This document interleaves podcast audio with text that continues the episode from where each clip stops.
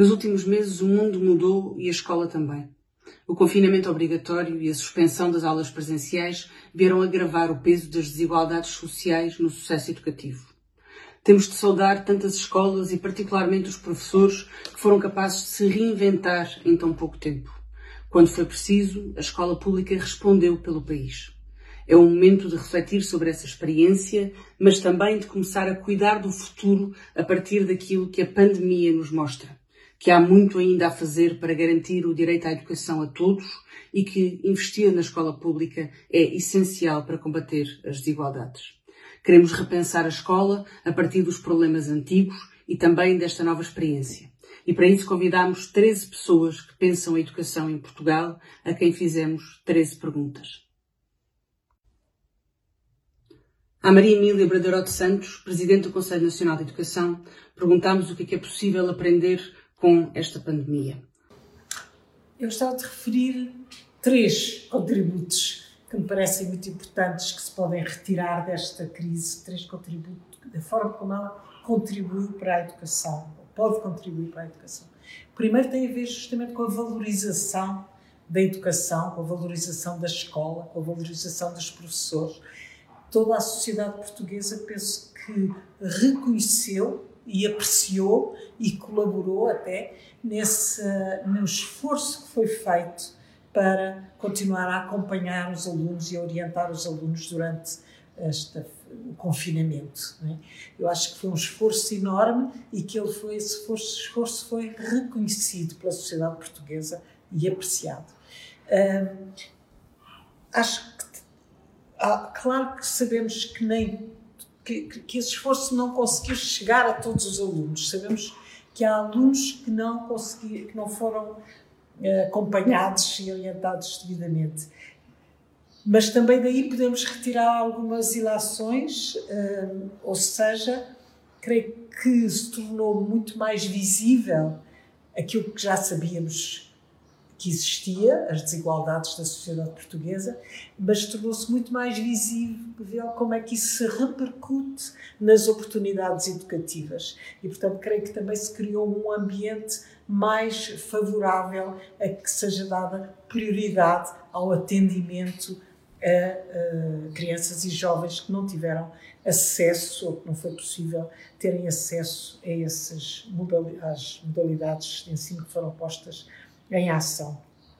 Isso é a primeira, é o primeiro contributo, que no fundo se divide em dois. Segundo, o segundo contributo é muito mais evidente. Eu acho que se tornou evidente para todos a importância que pode ter o ensino à distância e, uh, e, que, e que o facto de ter havido um grande investimento tecnológico e de continuar a haver um grande investimento no equipamento tecnológico e na formação de todos, porque tornou-se patente que nem os nativos digitais que julgávamos tão uh, competentes nessa área, nem os professores que não de informática, os professores que não, que não sendo de informática também muitas vezes não têm um domínio das tecnologias, nem certamente os pais uh, e todas as outras pessoas não, teríamos, não, tinha, não tínhamos uma capacidade de domínio das novas tecnologias tão ao, ao nível necessário para poder haver uma aprendizagem exclusivamente por esses meios. Os meios, aliás, eh, como sabemos, além do ensino pela internet, foi também desencadeado o ensino via televisão, pela RTP, e o interesse da sociedade foi muito grande, como se nota, aliás, pela maneira como acorreram a ver as primeiras aulas. E, portanto, eu penso que esse investimento que foi feito no equipamento, na formação e o interesse que houve, certamente levará a que depois de, desta crise, eh, quando o ensino, quando puder haver ensino presencial, que se continuará a utilizar formas de ensino à distância mas com duas ou três observações. Primeiro, tem que, ser um, tem que ser de uma maneira complementar, quer dizer, não pode ser para substituir o ensino presencial, acho que isso ficou patente, a não ser em casos esporádicos, por exemplo, na educação de adultos, no ensino superior, em que com certeza que haverá formas, ou para certas matérias, pontuais, e pode ser, mas de uma maneira geral, o recurso à internet ou às aulas de televisão deve aparecer como complementar do ensino presencial e não como a sua substituição, nem como a sua reprodução, não é? Não faz sentido reproduzir uh, a distância aquilo que pode ser feito presencialmente. Portanto, o que, o que interessará, penso, para se poder tirar uma verdadeira lição desta crise, desta utilização, é que se estude o, as vantagens e os inconvenientes, os, as potencialidades e os limites de cada formato e que sejam utilizados complementarmente através do blended learning e de outras formas complementares de utilização do ensino à distância. A terceira, a terceira lição que gostava de tirar é que acho que era importante fazer uma reflexão a nível geral sobre as finalidades da educação, sobre as prioridades uh, da escola. Será que uh, devemos dar prioridade ao cumprimento dos programas, ao passar os exames ou ao aprender e ao despertar o gosto por aprender, ao aprender a gostar de aprender?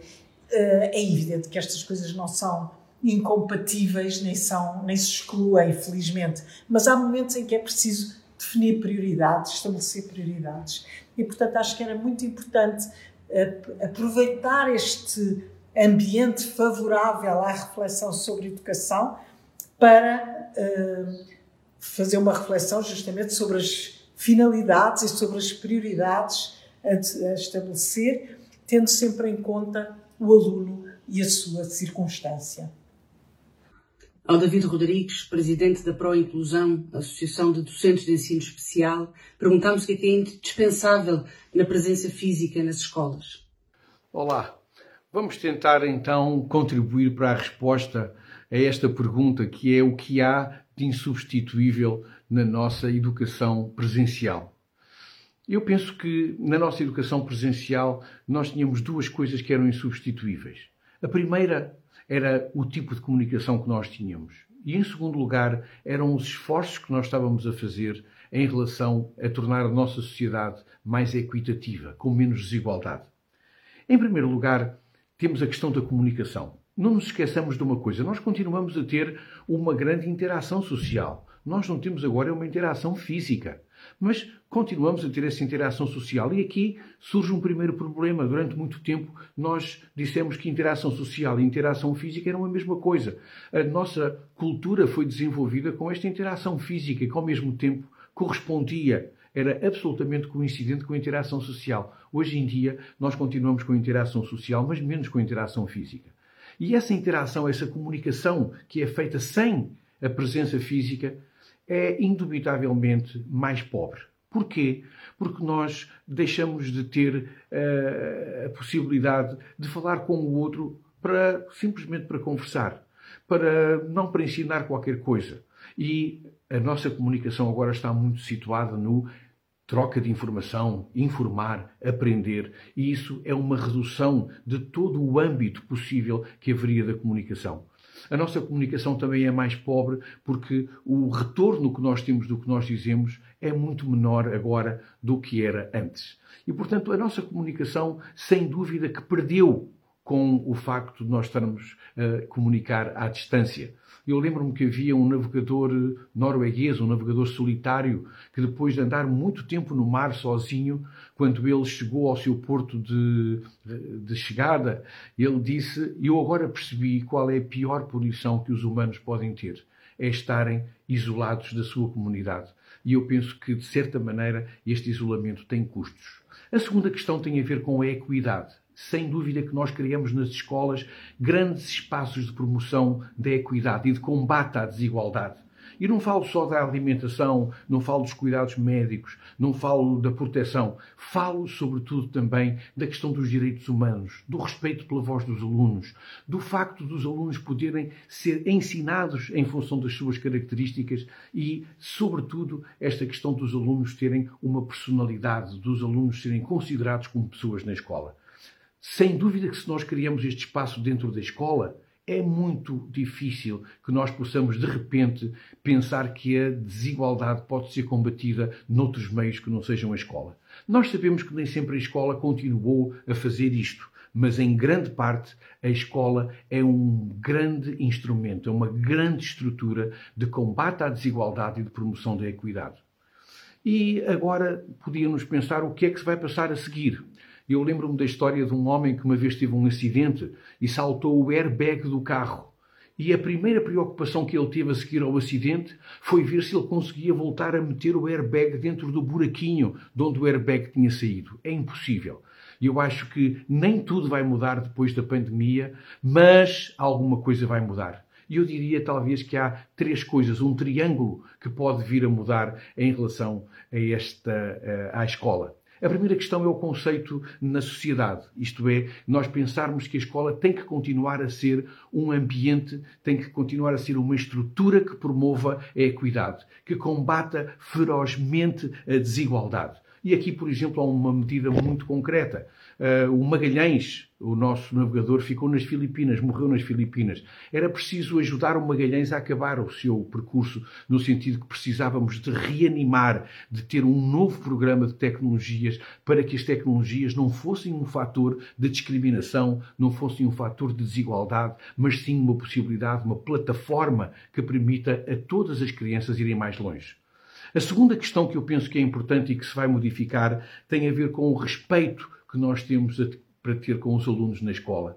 Isto é, tornou-se precioso, tornou-se precioso uh, nós termos este respeito aos alunos, porque se nós vamos ter uma educação que seja ao mesmo tempo à distância e presencial, o que é presencial tem que ser rigorosamente respeitador dos direitos dos alunos, tem que dar atenção à voz dos alunos, tem que saber o que é que os alunos querem, como é que querem, como é que eles se motivam, como é que eles podem estar mais interessados na educação.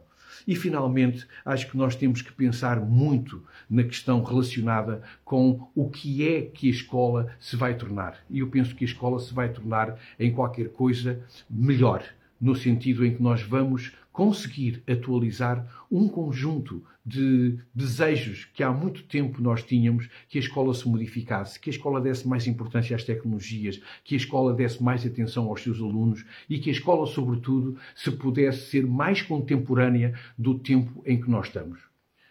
Eu não tenho uma bola de cristal e é impossível prever o futuro. Portanto, isto não é uma previsão do futuro. Isto são os desejos que eu tenho para o futuro. Um grande abraço para todos. Ao João Jaime, diretor da Escola Secundária de Camões, perguntamos o que é que é preciso fazer para começar a preparar o próximo ano letivo. Como diretor de escola, eu neste momento diria o primeiro o que é preciso para organizar a próxima semana, eh, porque realmente todos os dias estão a ser pedidas alterações eh, ao funcionamento da escola e realmente, depois desta pandemia passar, o que é que é preciso fazer? Eu acho que é preciso fazer tudo. Em primeiro lugar, há aqui uma ilusão de umas aprendizagens que estão a ser feitas à distância, que ninguém nunca provou, ou seja, é evidente que era importante ter os nossos alunos no país ocupados, e por isso um esforço fantástico dos professores na, na, na televisão, na, na, internet, eh, nas escolas, uma mobilização geral de todos, mas realmente é preciso, em setembro, haver coragem deste governo de que a escola realmente é, é prioridade e a educação tem que ter uma aposta em novos horários, eh, reforçar os professores com as matérias não lecionadas neste período eh, que, estamos a, que está a decorrer, para que os alunos consigam não só adquirir os pré-requisitos que são fundamentais, mas as suas aprendizagens sejam consolidadas. E nesse contexto era preciso que fosse claro que o importante é o perfil do aluno na saída da, da escolaridade obrigatória, que o importante é respeitar o 54 e o 55 que tanto este governo tem apregoado e que o importante era respeitar a Constituição. O que é que isto quer dizer? Quer dizer que o que está a acontecer hoje é cada vez cavar uma maior desigualdade entre os alunos. Nós estamos a reboque, entre aspas, do acesso ao ensino superior, ou seja, o acesso ao ensino superior está a condicionar o nosso estado como estamos a, a pensar a escola, e por isso era preciso uma escola nova. Era preciso que os programas fossem reformulados, era preciso que os programas tivessem em conta as novas tecnologias, porque eu tenho receio que em setembro, quando começar outra vez as aulas presenciais, que as tecnologias depois sejam esquecidas, porque o equipamento que o Ministério está a entregar às escolas desde 2008 é zero, ou seja, o plano tecnológico não existe, neste momento as escolas estão, muitas delas ainda com o amianto, estão com poucos equipamentos, muitas delas degradadas, por exemplo, a nossa escola está neste momento a ser reformulada, mas garanto-vos que não está previsto num orçamento de 15 milhões nenhum computador para as aulas, nenhuma sala a pensar na sala do futuro. E por isso, uma grande oportunidade para a educação, neste momento, é, obviamente, pensar o futuro, como é que nós vamos, como é que vão ser as aulas em 21. E nesse contexto, é importante os professores, porque há, e todos temos consciência de que o investimento da classe docente está neste momento a ser uma das causas mais graves, se calhar, do sistema educativo. E é preciso apelar e dar novo alento aos novos alunos que vão para o ensino superior, que a carreira de professor é condigna e que é uma carreira fantástica e que hoje todos reconhecemos os professores quase como heróis, como uma grande determinação, mas penso que esta é a questão fundamental.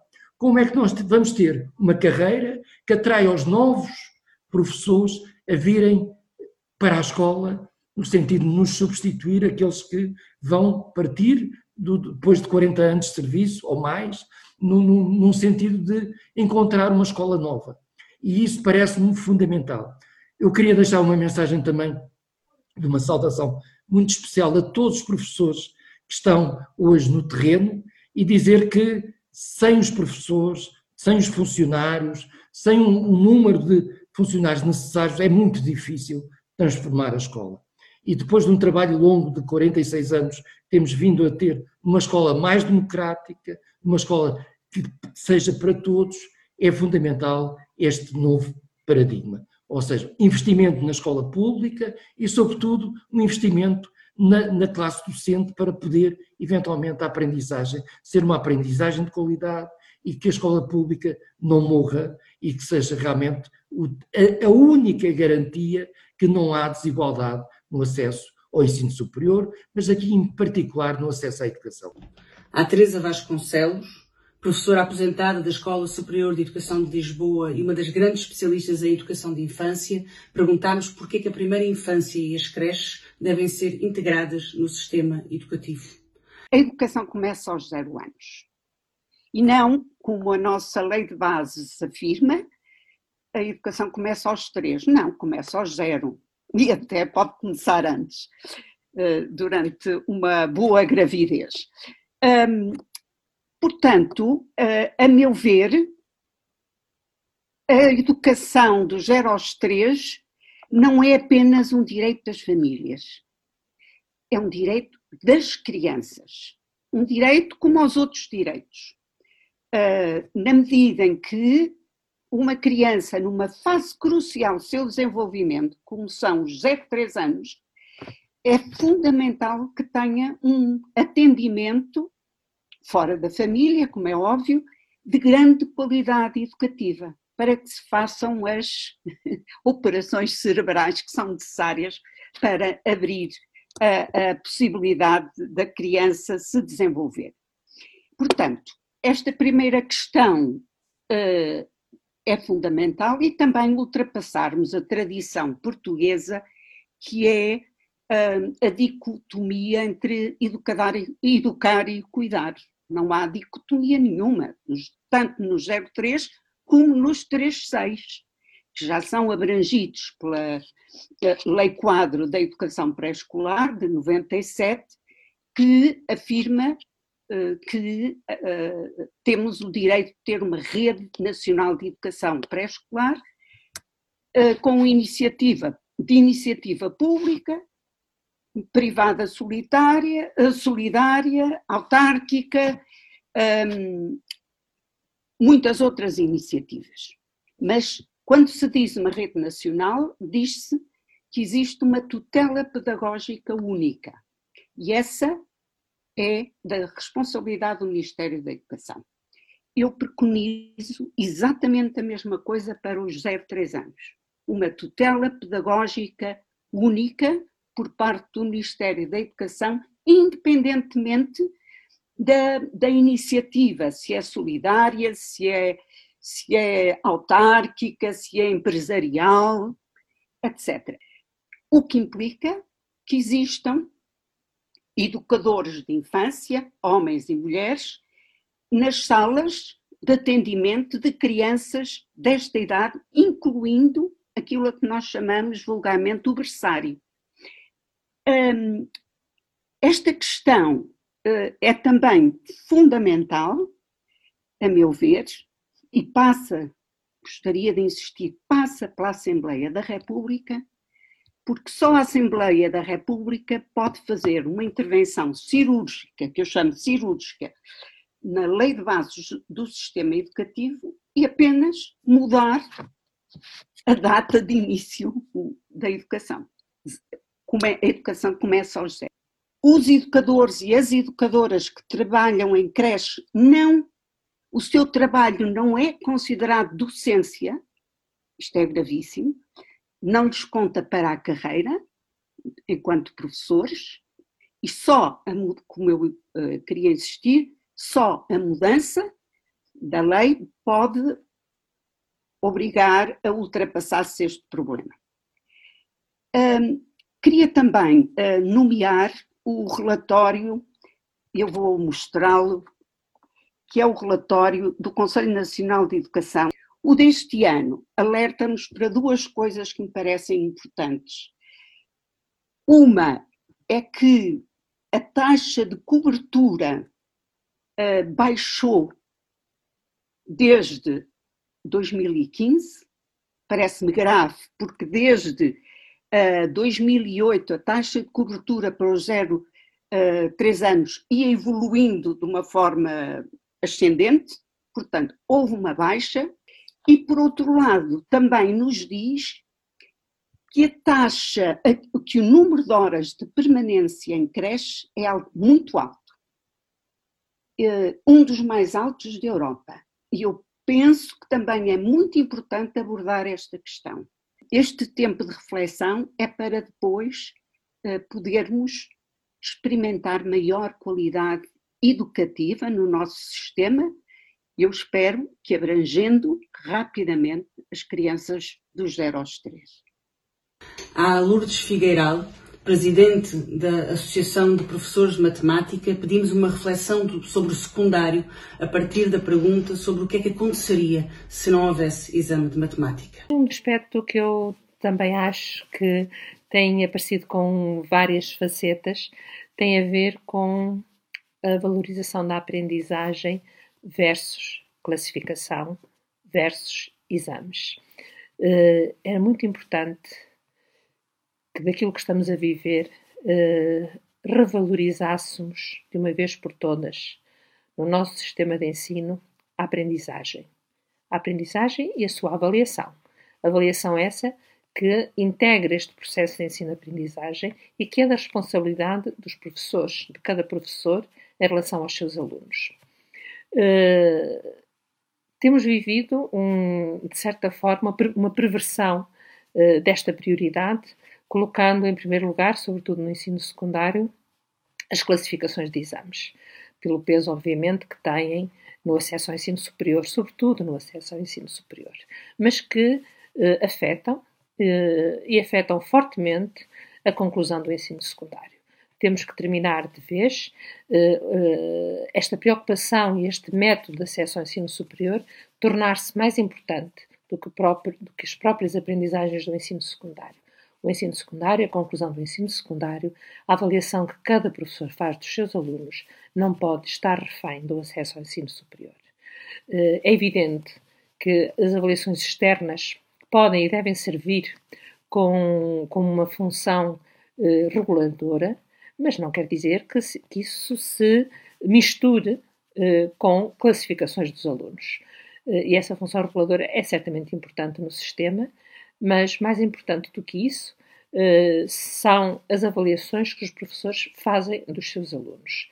E essas é que uh, devem ser exclusivas para a conclusão do ensino secundário. Finalmente, um outro aspecto, mais marginal, mas agora não quero deixar de o referir, tem a ver com a inclusão das tecnologias nos processos de ensino e aprendizagem. Eh, do ponto de vista da aprendizagem matemática, nós há muito tempo que vimos reclamando isso, eh, mas isso é extensível a todo o sistema de ensino, a todos os processos que hoje em dia, para terem alguma relevância, eh, devem passar pela utilização dessas ferramentas, porque só assim teremos um, teremos ferramentas uh, significativas para os alunos, que eles também precisam de aprender uh, a usar, a usar bem, uh, e que, por outro lado, são uma mais-valia para a sua para desenvolver capacidades que vão muito além daquelas que, que, enfim, que, que, se limitam à resolução de exercícios rotineiros e exercitar-se muito para uma prova final. Aliás, até a prática de anular matrículas, eh, alunos às vezes até com bons resultados, anular matrículas para se preparar para realizar um exame que substitua três anos de trabalho contínuo em sala de aula, é um bocadinho. Um, é um sinal daquilo que o sistema está a fazer eh, aos nossos alunos, às suas famílias, às próprias escolas. Quer dizer, como é que se entende que duas horas e meia, três horas, o que seja, da realização de uma prova possa substituir, possa substituir três anos de aprendizagens, três anos de, de desenvolvimento de capacidades. Não pode ser. Nós temos que repor a importância da aprendizagem, temos que repor a primazia eh, da didática na sala de aula, eh, temos que repor eh, o papel decisivo do professor na avaliação dos seus alunos e temos que trabalhar para que o acesso ao ensino superior não, não, seja, não seja a espada de Demócrates sobre os professores e os alunos no ensino secundário. É, é evidente, até pela própria lei de bases do sistema educativo, que o ensino secundário e os resultados do ensino secundário uh, têm, que ser têm, têm que ser tidos em conta no acesso ao ensino superior, mas isso não quer dizer que o acesso ao ensino superior interfira da forma como interfere e com o peso que tem sobre a própria conclusão do ensino secundário. Ao Jorge Humberto, professor de Educação Especial, perguntamos o que é que ainda está por fazer na educação inclusiva. Olá, obrigado pelo convite. Falar eh, da educação especial é conhecê-la. A educação especial é um ramo da educação eh, que responde às necessidades específicas uh, dos alunos, de acordo com as características, as capacidades e as necessidades de cada um e cumprindo o seu potencial. É preciso saber como é que as crianças aprendem, como é que elas se desenvolvem, como é que elas interagem e quais são as etapas e os percursos que têm nas suas dimensões de desenvolvimento. depois é preciso compreender os efeitos que as perturbações têm uh, no desenvolvimento individual e também uh, compreender as aprendizagens atípicas. Uh, depois movimentando uma série de ferramentas que fazem parte do corpo específico da, da educação especial. Mas nós sabemos que este corpo pode dirigir-se apenas a um indivíduo, uh, não torna a educação especial automaticamente inclusiva. Mas uh, temos que falar de educação inclusiva quando se fala de educação especial, porque a inclusão é um direito conquistado ao longo de décadas na luta da igualdade das pessoas com deficiência e, portanto, não é concebível que tenhamos uma educação que não seja inclusiva há, pois, esta evolução natural uh, da função do professor de educação especial que se torna mais abrangente. E então o professor deixa apenas estar centrado nas características de um aluno e passa a ter uh, como campo de ação os professores, as famílias. E atua dentro da escola no seu contexto. Para além de especialista na educação e no planeamento para os alunos com problemáticas específicas, passa também a exercer um papel de consultor, eh, de colaborador, de formação, eh, de formador e de parceiro também eh, na escola.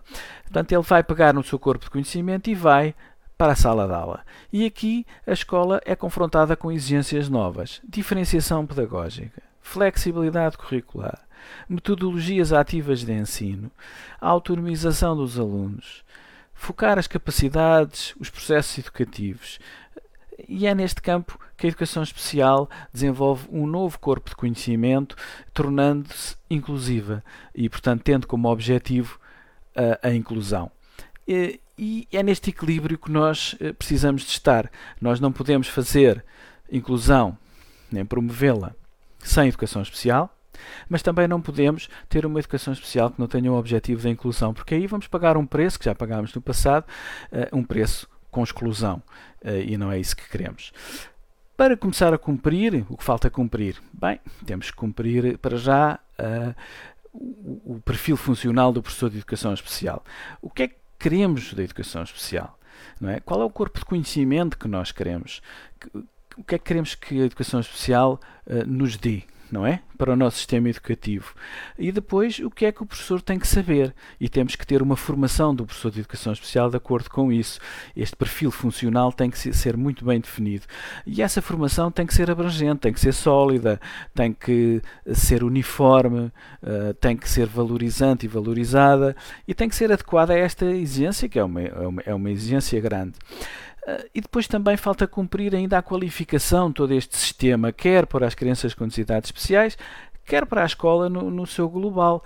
Uh, a grande questão que falta cumprir, bem, falta cumprir a inclusão, não é? Nós ainda temos um caminho longo a percorrer.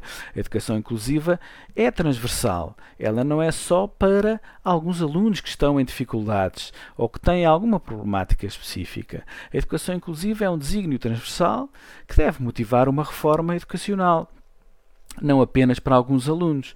Uh, a educação especial não torna a escola por si inclusiva uh, e, e, não pode estar sozinha neste, neste caminho.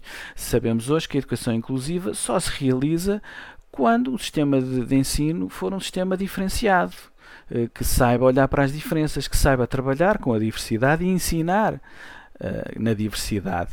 E isto são desafios de ordem pedagógica muito gerais que têm que fazer parte de uma transformação uh, global da escola. Uh, em que os atores também têm que ser parceiros nesta, nesta mudança e todos eles devem ser ouvidos e ser parceiros. E, portanto, o que falta cumprir é esta educação especial inclusiva que se insere também num sistema educativo inclusivo. Partes de um mesmo desígnio para a nossa educação que queremos melhor e inclusiva.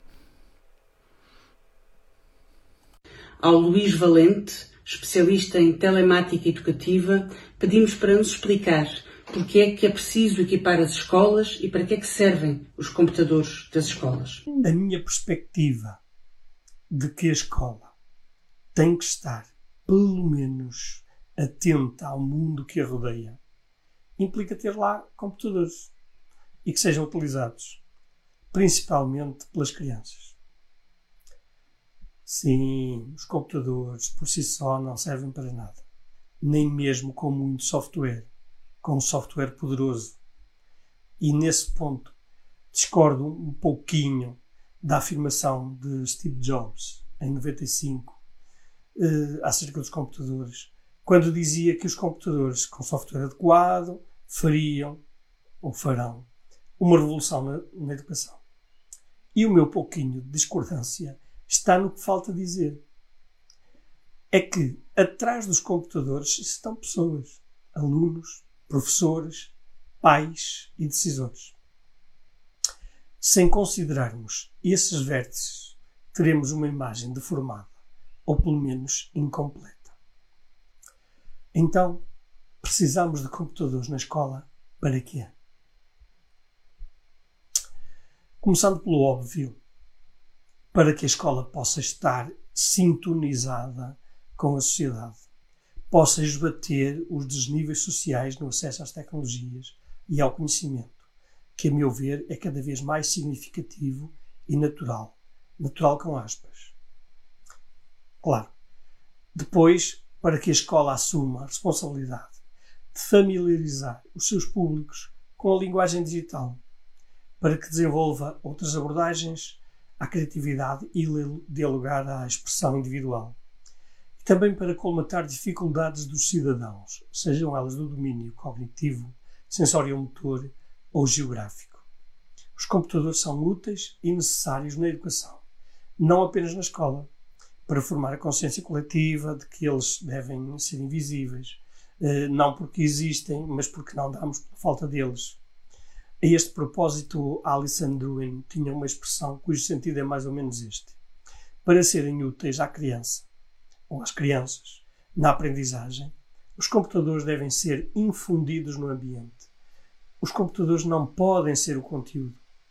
E por falar em aprendizagem, os computadores contribuem para aperfeiçoar e aprofundar o conhecimento, as capacidades e as competências dos alunos, favorecem a adaptação da aprendizagem ao estilo, tempo ritmo de cada um. Começamos então a perceber porque é que os computadores são necessários na educação. É reconhecido que aumentam a motivação, a autoconfiança e o envolvimento na aprendizagem. As crianças, talvez a maioria, adoram usar computadores. A avaliação pode ser feita de forma mais abrangente e ao mesmo tempo individualizada, utilizando diferentes modelos técnicas, ferramentas diversificadas e alargando o campo de incidência, isto é, aquilo que se avalia, eh, estendendo a avaliação não apenas aos conteúdos eh, curriculares. E, ao ser possível, perpetuar registros de atividades em tempos e contextos diferentes, podemos criar portfólios que nos mostram o progresso, podemos criar bases de dados que podemos interrogar, sendo assim mais eficazes na avaliação. Em resumo, podemos conseguir uma avaliação mais científica, coerente, humanista e justa. Os computadores são necessários na educação porque, de uma maneira geral, os professores são otimistas em relação aos computadores. Mesmo quando, do nosso ponto de vista, o aspecto inovador das suas práticas possa ser minúsculo ou invisível. A utilização de computadores nas escolas é também um pretexto e oportunidade para a melhoria das infraestruturas físicas e logísticas das escolas. Lembro que, por exemplo, nas escolas do primeiro ciclo, mesmo nas que foram remodeladas ou reconstruídas ou construídas de raiz, em muitos casos foram esquecidos requisitos infraestruturais, como as fontes de alimentação e as redes. Por exemplo, hoje, praticamente todos os equipamentos funcionam em baixa voltagem ou são alimentados por USB. Mas não há tomadas USB nas escolas. E as tomadas elétricas são 220 volts. A utilização dos computadores é também essencial e uma necessidade para cumprir o currículo e para o adequar melhor aos contextos. Sinceramente, não conheço nenhuma ferramenta cognitiva mais adaptada a esse fim. Por último, a participação computacional. Como refere Yasmin Kafai, é uma exigência deste século e podemos já ter deitado fora um quinto dele. Aulicínio Lima, professor de Administração Educacional da Universidade do Minho, perguntamos que diferença faria a gestão democrática das escolas. A gestão democrática desapareceu, eclipsou-se no discurso político e normativo em Portugal ao longo dos últimos anos. Veja-se a título de exemplo que o atual Decreto-Lei 75 de 2008, que regula a organização e administração das escolas portuguesas, refere-se 63 vezes à palavra gestão, mas nem uma única vez enuncia a expressão gestão democrática dá a ideia que a expressão gestão democrática não apenas saiu de moda, mas é relativamente marginal, eventualmente ilegítima, ou pelo menos perdeu força de legitimidade no interior do discurso político. Ora, a segunda constatação é aquela que lembra, e insiste nesse facto, que apesar da erosão da gestão democrática enquanto discurso e enquanto prática efetiva no interior das escolas, a Constituição da República Portuguesa não foi alterada e inclui essa dimensão relevante da participação na gestão democrática das escolas e também não foi alterada a Lei de Bases do Sistema Educativo de 1986, onde o mesmo princípio aparece expresso. O ideal de autogoverno, que na nossa Constituição aparece com a expressão de gestão democrática, não é apenas uma matéria de governo, de administração e de gestão. Ela é uma matéria crucial em termos de uma pedagogia democrática, de uma pedagogia para e pela participação. Uma gestão democrática em crise é compatível com um discurso de autonomia que surge mais insistentemente como uma autonomia heterogovernada, quer dizer, é uma autonomia processual e instrumental do género executem perifericamente as decisões centrais que a política e a administração já decidiram que vocês deveriam executar. E isto é eh, relevante porque contraria a história política, educativa, social eh, e até os pilares teóricos fundamentais daquilo que foi, a partir da Revolução de 25 de abril de 1974, a instituição da gestão democrática das escolas, uma construção de baixo para cima e não do Estado para as escolas, realizada no interior das próprias escolas, a partir de três pilares fundamentais. O primeiro pilar, a eleição, em substituição da nomeação governamental dos diretores das escolas industriais e comerciais e dos reitores dos liceus. Em segundo lugar, a dimensão da colegialidade. Estes diretores e reitores foram afastados e foram eleitos pelas então chamadas comissões de gestão, mais tarde, a partir da legislação de 1976, designadas conselhos diretivos e, posteriormente, conselhos executivos.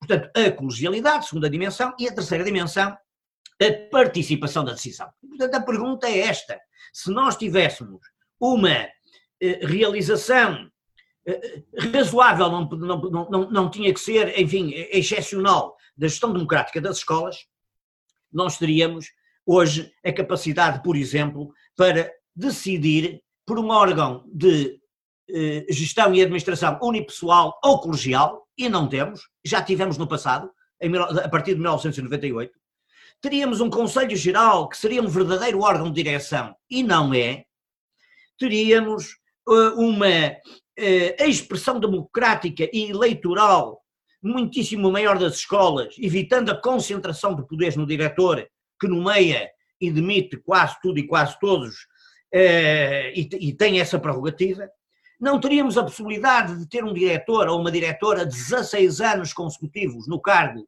o que é efetivamente uma eh, característica única no interior da administração pública em Portugal, teríamos, sobretudo, escolas e agrupamentos menos subordinados à administração central e menos controlados pela burocracia eletrónica ou informática, teríamos, ao invés, a possibilidade de construir um sistema policêntrico de administração educacional, isto é, um, um, sistema em que as escolas não são entidades periféricas, são entidades com efetiva centralidade, teríamos, enfim, e com isto termino, um contexto mais democrático e mais participativo, sem o que a educação para e pela democracia se revela uma impossibilidade.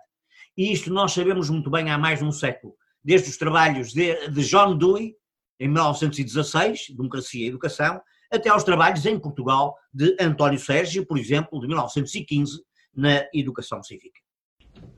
Ao Francisco Teixeira, professor de Filosofia e dirigente do Sindicato de Professores do Norte, pedimos para nos explicar os perigos da municipalização da educação. A autonomia das escolas vai estar agora quase integralmente dependente daquilo que serão as políticas locais, as políticas municipais, ainda que o decreto em causa, que a reforma em causa, diga uh, a certa altura, com todas as letras, como não poderia deixar de ser, aliás, sob perigo de, de ponto de vista normativo e formal, e quanto à lei de base do sistema educativo, sistema educativo uh, esta, este, este decreto uh, assume que as escolas e os professores continuam a ter autonomia pedagógica e científica no exercício das suas funções. Acontece que se alterarmos as condições eh, eh, de contexto, as condições materiais de contexto, a integralidade das condições materiais de contexto, numa lógica de enorme proximidade dos municípios relativamente às, às escolas, a capacidade das escolas, os seus conselhos pedagógicos, os seus diretores e os seus professores, os seus órgãos intermédios de gestão, terem verdadeira autonomia pedagógica e verdadeira autonomia científica, será cada vez mais reduzida. É impossível não concordar que há hoje em Portugal, nas escolas portuguesas, um problema com a questão da democraticidade da prática um, cívica dentro das próprias escolas. Ora, esta excessiva proximidade dos municípios às escolas, esta presença, esta omnipresença, que, aliás, hoje já existe, mas que a partir da implantação do decreto da municipalização se tornará ainda mais frequente, esta omnipresença dos municípios, dos vereadores, dos presidentes de Câmara nas escolas, conduzirá a que cada vez mais as componentes curriculares e as lógicas pedagógicas sejam decididas de fora para dentro da escola. A escola tem que ter relações com a comunidade, bem entendido. Mas a escola deve ser capaz de determinar quais são as suas próprias lógicas pedagógicas. E a ideia de que as escolas, numa intimidade profunda com os municípios, com as lógicas de poder político que são naturais aos municípios, eh, pode aprofundar a democracia, é justamente o contrário daquilo que se percebe, aliás, já hoje nas escolas portuguesas. É de que os professores estão cada vez menos autónomos nas suas tomadas de decisão estratégica e são cada vez mais, menos autónomos, inclusive dentro das suas próprias salas de aula. Assoberbados por exigências externas dos municípios, das associações, das associações industriais, até de bancos e de instituições de caráter eh, que, à partida, não têm nenhuma dimensão pedagógica, são cada vez mais assoberbadas por tarefas, por eh, exigências que põem em causa verdadeiramente a sua autonomia pedagógica e a sua autonomia curricular, ainda que relativa. E esse é, talvez, outro dos grandes perigos que se nos pode assoberbar com esta uh, reforma. É de que a escola, com numa lógica de municipalização, esteja ao dispor de uh, novos localismos, novos comunitarismos localistas, pondo em causa o currículo nacional, pondo em causa a lógica universalista da educação e criando lógicas de desigualdade e de assimetria no todo nacional. A intenção pode ser muito boa, mas a verdade é que a municipalização da educação vai ao arrepio daquilo que é a lógica do interesse da autonomia da escola relativamente ao seu meio e à sua comunidade. A escola, para se poder relacionar com a sua comunidade, tem que ser autónoma da sua comunidade. A escola não pode ser uma extensão do município, não pode ser uma extensão das associações de pais, não pode ser uma extensão das lógicas locais. Tem que ser capaz de ela própria, de acordo com o currículo nacional, com a lei de base e da Constituição, estabelecer uma lógica emancipatória cuja única finalidade sejam os seus alunos, a preparação dos seus alunos para uh, os desafios da contemporaneidade e os desafios do futuro.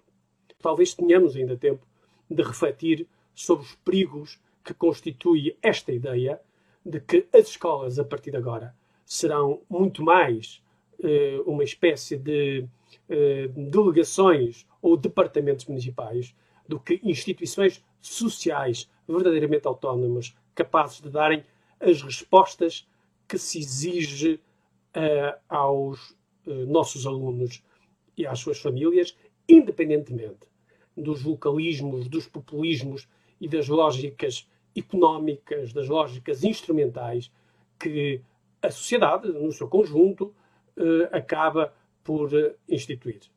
Ao José Costa, presidente do Sindicato de Professores da Grande Lisboa, pedimos uh, para nos responder porque é que os jovens não querem seguir a carreira docente.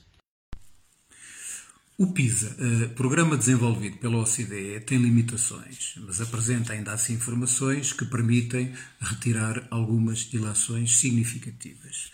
Primeiro, os resultados dos alunos portugueses mantêm-se acima da média do conjunto dos países desenvolvidos. Segundo, também diz que se acentuaram as diferenças entre os mais favorecidos e os menos favorecidos social e economicamente. E terceiro, diz que 83% dos alunos consideram muito positivamente a forma como os seus, os seus professores desempenharam a sua uh, atividade. Nós sabemos que a sociedade reconhece que esta profissão docente, que é uma profissão nobre, e é uma profissão reconhecida socialmente. Então, por que é que os jovens não escolhem esta profissão? Por que é que as instituições de ensino superior que têm cursos com via de ensino não têm alunos ou têm muito poucos? Porque é que ninguém vem para esta profissão? Já porque tem havido por parte de sucessivos governos nos últimos anos um desinvestimento muito grande na educação. Eu até diria que sucessivos governos têm desistido dos seus professores. Aliás, esta falta de recursos eh, não é alheio o facto de, na última década, o financiamento público da educação ter decrescido 12%. Eh, Estamos a falar aqui de 800, cerca de 867 milhões de euros. Evidentemente que isto tem reflexos no sistema educativo e, nomeadamente, nos seus professores. Se não vejamos, os níveis de precariedade são muito elevados. Eh, a média de vinculação para eh, um professor é de 44 anos de idade e 15 anos de tempo de serviço. Estamos a falar de média. Evidentemente que isto provoca uma grande instabilidade e, e insegurança quando se perspectiva construir eh, um percurso de vida, sozinho ou com alguém, como é óbvio. Os horários de trabalho que impõem, em média, mais de 48 horas por semana. Estamos a falar de médias. Isto implica, evidentemente, um conjunto de abusos e de ilegalidades. Depois, um regime de apresentação penalizador numa profissão de desgaste já reconhecida. Aliás, foi já reconhecido que o corpo docente português é o mais envelhecido da Europa. As carreiras desvalorizadas, fortemente penalizadas por uma década, no mínimo, de eh, congelamentos que degradaram substancialmente o estatuto remuneratório dos professores. E depois um discurso político por parte de alguns responsáveis por este setor, nomeadamente alguns ministros, discurso assintoso, desconfortável, de desrespeito, por vezes, também das suas organizações sindicais mais representativas. Tudo isto tem, de facto, contribuído para afastar jovens desta nobre profissão mas os professores não se rendem, aliás, mostraram agora mais uma vez nesta crise o seu elevado grau de profissionalismo. Vão continuar a lutar pelos seus legítimos direitos e pela qualidade da escola pública. Obrigado. A Cláudia Braga, intérprete de língua gestual portuguesa e ex-precária, pedimos para nos explicar como é que a precariedade prejudica a escola. A precariedade prejudica o funcionamento de uma sociedade. Sendo a comunidade educativa parte fulcral da sociedade, o seu funcionamento também é precário. Todos os intervenientes nas escolas sofrem com a precariedade. A precariedade do corpo docente é conhecida por todas e por todos. Já a precariedade do corpo não docente, como das famílias dos alunos, está mais ocultada. As escolas só funcionam quando todos os seus intervenientes participam na ação. Alunas e alunos, professoras e professores, assistentes operacionais, assistentes técnicos, assistentes técnicas, técnicas superiores, técnicos superiores, técnicas especializadas, técnicos especializados, são todas e todos importantes para que a escola funcione. A verdade é que, além da bem conhecida precariedade dos docentes, eh, também estes, estas e estes trabalhadores não docentes vivem de forma precária. Ao longo dos anos foi-se falando da falta de pessoal não docente das escolas, mas não se evidenciou que muitas e muitos são sujeitos a contratos a termo certo, que faz com que não saibam como será a sua situação profissional no ano seguinte. Mas mesmo com esta precariedade laboral, dão sempre o seu melhor. Há pessoal não docente que anualmente tem que voltar a concorrer para, na maior parte das vezes, ficar exatamente no mesmo sítio onde estava no ano anterior são colocados e colocadas uh, numa escola, adaptam-se, dão-se o melhor de si, muitas vezes sem que lhes seja oferecida a formação adequada, e voltam a fazê-lo no ano seguinte. São trabalhadoras e trabalhadores precários há anos, não sendo reconhecidas e reconhecidos como necessidades permanentes. O PREFPAP, o Programa de Regularização Extraordinária de Vínculos Precários da Administração Pública, já permitiu que algumas destas trabalhadoras, alguns destes trabalhadores, fosse reconhecida a necessidade permanente através da adequação do seu vínculo. Mas ainda faltam muitas e muitos. O número de pessoal não docente que há anos trabalha de forma precária à espera da realização do seu vínculo é ainda elevado.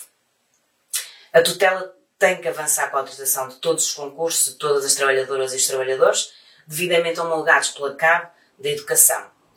Para que a escola funcione, há que regularizar este pessoal não docente. E isto tem que ser ontem.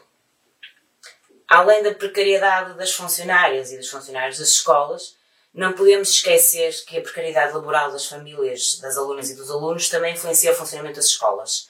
O desemprego nas famílias origina que as alunas e os alunos se sintam ou estejam, de facto, em situação de desigualdade.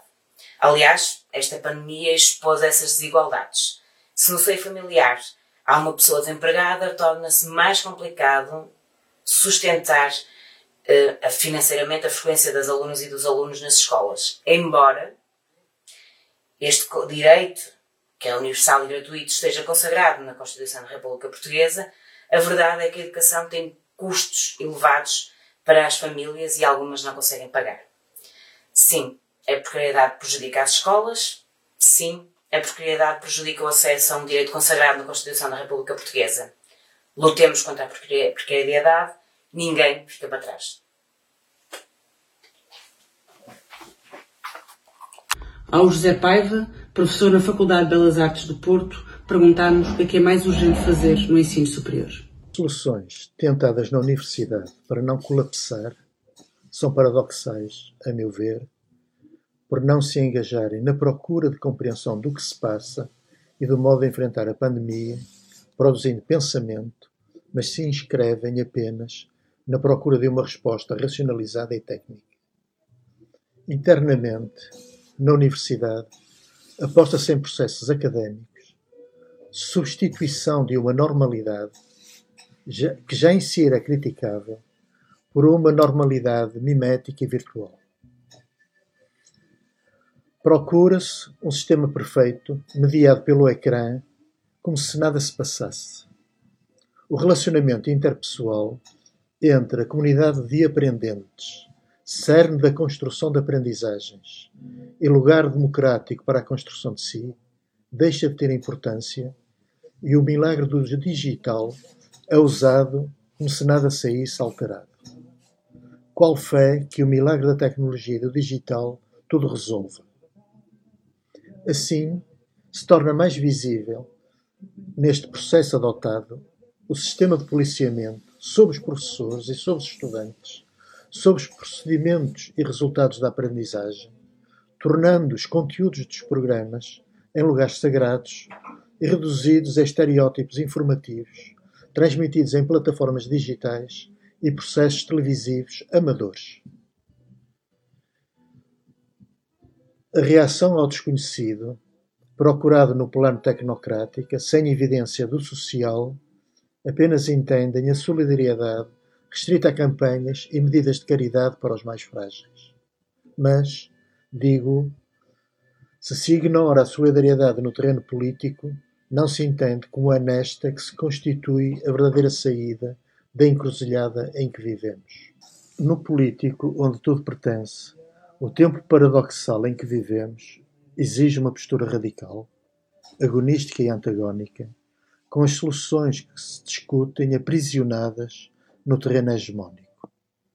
É preciso ousar combater, em cada um de nós, o apagamento da discussão estratégica que promove o pensamento. Não podemos confiar nas tentativas de superar o tempo de pandemia para se voltar ao que se tinha. Porque o que se tinha era o fracasso do neoliberalismo e o abismo. Termino este simples depoimento com um apelo a uma discussão mais radical, nas universidades e em todo o lado, que ultrapasse as conversas com quem pensa como nós, que se popularize. Discurso que defenda os socialmente mais vulneráveis e insira a luta contra as discriminações não apenas como lugar reformista, mas como causa que se insere na procura de uma alternativa popular que gere uma possibilidade de futuro, futuro outro e não revisionista. Na universidade podemos ser, até ao limite, desobedientes, em particular nas relações que estabelecemos com a comunidade académica. Um futuro outro para a universidade é preciso. A importância da escola pública neste surto pandémico, que obrigou ao confinamento social de todas as pessoas, incluindo alunos, professores, técnicos e auxiliares, é evidente. Mostrou a sua força e capacidade para se ajustar aos desafios e à emergência, apesar das fragilidades que no Bloco de Esquerda temos vindo a denunciar. Neste painel ilustre e que agradeço, dedicado à educação na resposta à crise, foram assinalados os caminhos. Escolas apetrechadas com equipamentos que permitam a exploração de múltiplas formas de aprender e de ensinar. Escolas reabilitadas, confortáveis termicamente e sem amianto. Uma escola pública para todas as crianças e jovens dos 0 aos 18 anos, com professores de vários grupos etários para a transmissão da cultura de escola e para o contacto com as gerações mais jovens, o que obriga a repensar a formação inicial e a recuperar a formação contínua. Uma escola sem precariedade, seja ela a dos professores e das professoras que assinam 10 ou mais contratos, seja dos técnicos especializados que são obrigados a concorrer todos os anos, seja dos auxiliares de ação educativa que estão com salários iguais há décadas. Uma escola onde todos os alunos e alunas devem estar. Se nem todos estão na mesma linha de partida, é na escola pública que se garante que todos chegam à meta de acordo com as especificidades e os projetos de vida de cada um e de cada uma.